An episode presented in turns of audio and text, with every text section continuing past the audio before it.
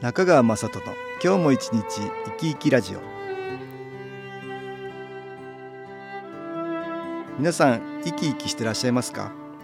この番組では気というものを私中川雅人がいろいろな角度からわかりやすくお話をしてまいります。どうぞごゆっくりお楽しみください。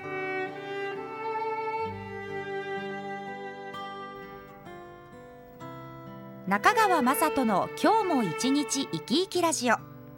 この番組は気のある生活あなたの気づきをサポートする株式会社 SAS がお送りします。おはようございます。株式会社 SAS の中川雅人です。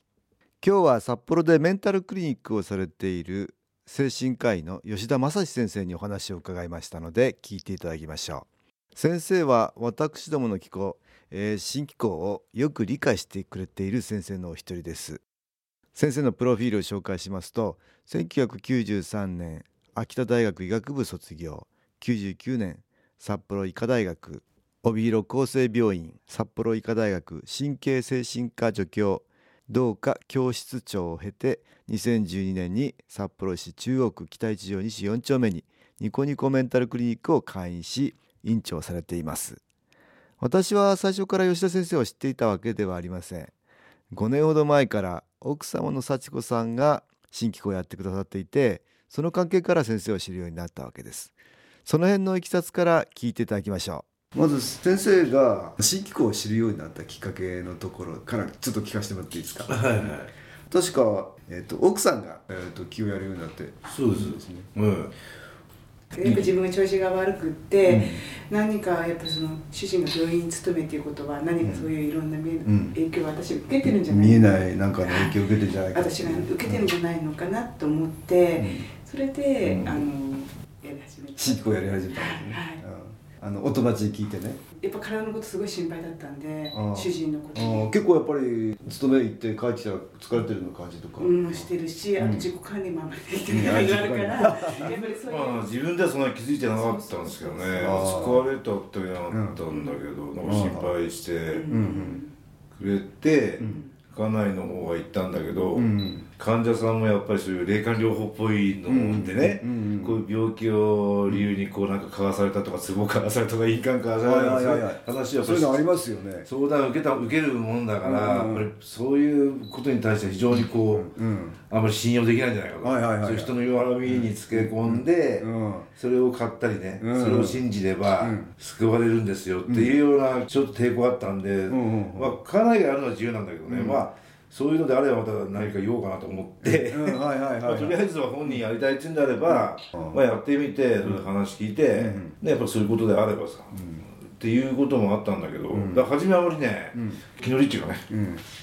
どうなんだろうとこれ、うん、まあなんだ、ね、危ないんじゃないかって。いやまあ、そういう情報がなかったんで、はいはいはいはい。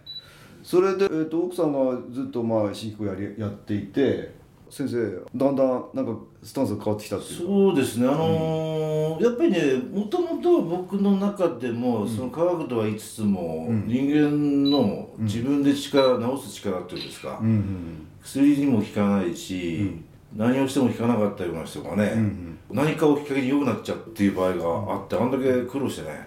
何年もかかってるのにある日突然っていう何かの力だと思っててどういう俺でなるのかなっていうのは疑問があったんですよ。僕超自然っていうかまあそういうのも興味があったもんですから、うん、何かのエネルギー他に、うん。うん、あるんじゃないかあるんじゃないかな。だからこの大宇宙には。ねだってこんな うまくできすぎてるできすぎじゃない。かなっていう気はあったんですよねやっぱり人間では全然もう説明できない大きな力って絶対あるんだろうなと思ってたから、なるほど。ええ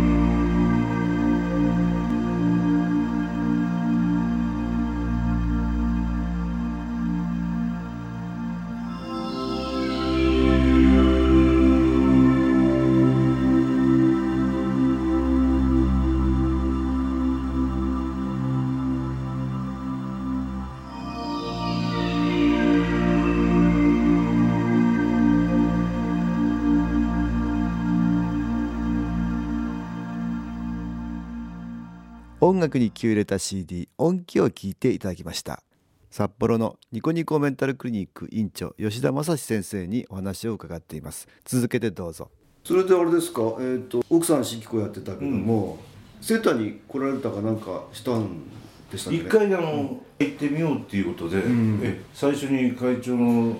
受けたんですよね、その前にちょっとですねあの試しにそのかみさんがですね、まあ、とにかくこうお守り代わりでいいからって言ってヘッドを持たせてくれてて。ああ反撃のヘッドを、ええ。持たせてくれて、ええ。それを持って、やっぱりこう嫌な方もいるわけですよ、かなりストレスっていうか、話してだけでも結構なんか、普通なっていうような患者さんとかもやっぱり仕事柄あって、でまた入院患者さんとかもねやっぱりその、やっぱりわーっと騒いじゃったりしたりしてこう呼ばれたりして。あ大学病院に入院されてた患者さんとか、えー、そうですね。騒騒いじゃってるかやっぱり病病病状が悪くなっちゃったりとか、あとはまあ看護師さんとか周りの人とトラブったりしてね、結構そういうのがあったんですよ。でかみさんに、まあ、ヘッドねヘッド借りて。これ持って持ってだけでも、うん、なんかあるかもしれないよっちゅうから、うん、まあ、お守り代わりお守り代わりに持っていいお守り代わりね。で一応も持ちましたらこうちょっとお願いしますって言ってみようかなってこうやって持って一斉にしてやっぱ患者さんとか、うん、だいぶ初めはね変わんなかったんですが、うん、1週間ぐらい続けたらねやっぱなんかこう違うんですよね。あ違いましたか？なんか感じが、まあ、来る患者さんと違和感っていう嫌だなと思ってた患者さん。もなんかこう、受け入れるし向こうもなんかね、感じが違ってる。うん。そんなになんかこうストレス感じなくなったし。あとやっぱり結構病棟なんかほどからね、診察中なん。とか大学の患者さんについてどうのとかっていういろんなのがあるんだけども、そういうあれも来なかったし、あの病棟に行っても結構みんな落ち着いててね。患者さんがね。それは気がいったんですかねやっぱりねええなんか違うなって違うなって感じだ当然だからまあ治療にはいろんな聞いた人もいれば聞かない人もいるしそういうところでやっぱり今言われたようにそのエネルギー気のエネルギーをですね聞くんじゃないかと思い始めて。使えるんじゃないかと思い始めて。ああ。毎日そのヘッドをまた自分用のやつを買っても自分でそのヘッドをポケットに入れたりして、えー、ずっと持って今も持ってますけどああそうですか。入れてね持って持ち歩いてて、持ち歩いててああ、そうですか。うん、それからだからね、で以前それ持つ前の、要するに仕事した時のやっぱり疲労感っていうか変なこう、やっぱり対人関係患者さんとかやっぱりどうしても僕ら人を見るんで、うんうん、そうですね。いろんなやっぱりストレまあ気が付かないストレスみたいなのがね、えー、いろいろあるかと思うんだけど。患者さんの訴えもやっぱり幅広いんですよね、先生それ当時大学病院ですよね、えー、いろんな患者さんに会いながら、まあ、自分にはヘッドを持って使っていて、やっぱりなんか感じが違うとそういう経験を得られたっていうことですね。そうですね、うん、僕その頃は結構、病棟一長だから病棟全部をこう管理する。管理する感じ、ええ、だから自分自身で金持つっていうのも後輩とかに患者を振り分けたりとかして、ああなるほど。まあ4 5 0人なんですけど4 5 0人。だからさでだからそれで入院とかも受けて、受けて。僕はそれを受けてるんで、うん。なんとなくですね、受けるんですが来る患者さんもやっぱり違うような気が、違うような気がする。感じが違ってきて、えー、ああああなんかやっぱり手応えみたいな。分かりますよ。新規の力を借りてなんとかって。意外とですね、すんなり行っちゃったりして。ああそうでしたそういう経験が大学病院になってて。大学病院ってやっぱ組織なんでね、なかなか自分の自由診療っていうか、なかなかできないじゃないですか、えー、まあそういうのもあってねたまたまちょっと12年の時に、開業するチャンスがあったんでそれでこのニコニコクリニックができたと、ええああ開業するやっぱり自分のやりたいことっていうか、うんうん、制約受けない状態で患者さんとこう向き合いたいなと思う、うん、こちらは本当に病院っていう感じがどちらかとしないで サロン的な雰囲気で気持ちがゆったりできるかっていうか、うん、場所場ですよね。なるべくこう癒しの空間になるべくしたいなと思って、はいはいはい多分木のグッズもいろいろこうあピラミッドがあったり、ね、利用させてもらって、えー、水晶が置いてあったりね。いろいろね、うん、あれ向こうにあの、えー、あれもありますし、肺元気も置いてあって、気を整えてもらってるってえー、でただですねそれで、うん。やっぱり患者さんの中では、うん、なんかここに来たら気持ちがすごく落ち着く 僕は別にいなくても先生と話しなくても、えー、なんか座ってねあそうですか。いると落ち着くんだけど、えーまたなんか帰り道具合悪くなるって言うんですね。あそう。クリニック出たらなんかまた家帰ったらなんか調子悪くなるんだけどここに来ると調子がいいっていう人とかもいてね。ああそうですか、ね、だからやっぱりいいんじゃないかな、う。ん、随分じゃあ気が届いてるんですね。ええー、多分それ感じやすい人は感じてね。うん、うん、うん。先生それで薬が効きやすい人と効きにくい人がいるっていう話をあのー、それもですね先入観があってね、うんやっぱり何事もそうだと思うんだけど、うん、まあ医者が勝手に薬飲んでって言ってもね患者さんが納得してないと、うん、なんかお医者さんから薬もらったけど本当に効くのかなとかっていうね、うん。まあ、疑って半分疑って半信半疑で飲むっていう場合はほとんど効かないですよ。ああそうですか、ええ、やっぱりその気になってないからね。あだから僕もよく患者さんたまにでね、ええ、先日してもらった睡眠薬も全然効かないっつって、ええ、ちゃんとあの寝る前にちゃんとこう感謝してね、うん、ちゃんと感謝して。眠させてくださいっつって感謝した気持ちでちゃんと薬をありがたく、飲んでんのかと。いただいてみようって言って言ったもね。やっぱり違うんですよああ。これそれもまさしく木ですね。ね。そうなんです。よプラスにね、うん、今日は新機構を取り入れながら札幌でニコニコメンタルクリニックを会員されている吉田正史院長にお話を伺いました。この続きは次回にしたいと思います。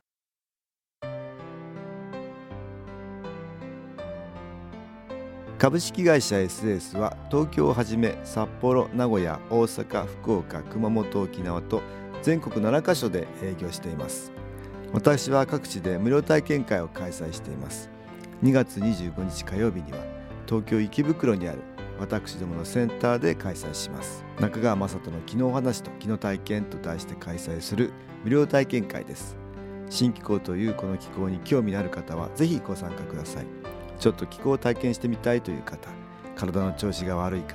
ストレスの多い方運が良くないという方気が出せるようになる研修講座に興味のある方自分自身の気を変えるといろいろなことが変わります。そのきっかけにしていただけると幸いです。2月25日火曜日午後1時から4時までです。住所は豊島区東池袋1-30-6池袋の東口豊島区役所のすぐそばにあります。電話は東京03 3980-8328です。また SS のウェブサイトでもご案内しております。お気軽にお問い合わせください。お待ちしております。いかがでしたでしょうか？この番組はポッドキャスティングでパソコンからいつでも聞くことができます。SAS のウェブサイト www. 新機構 .com 新機構は SHINKIKO または FM 西東京のページからどうぞ。中川雅人の今日も一日生き生きラジオ。この番組は気のある生活あなたの気づきをサポートする株式会社 SAS がお送りしました。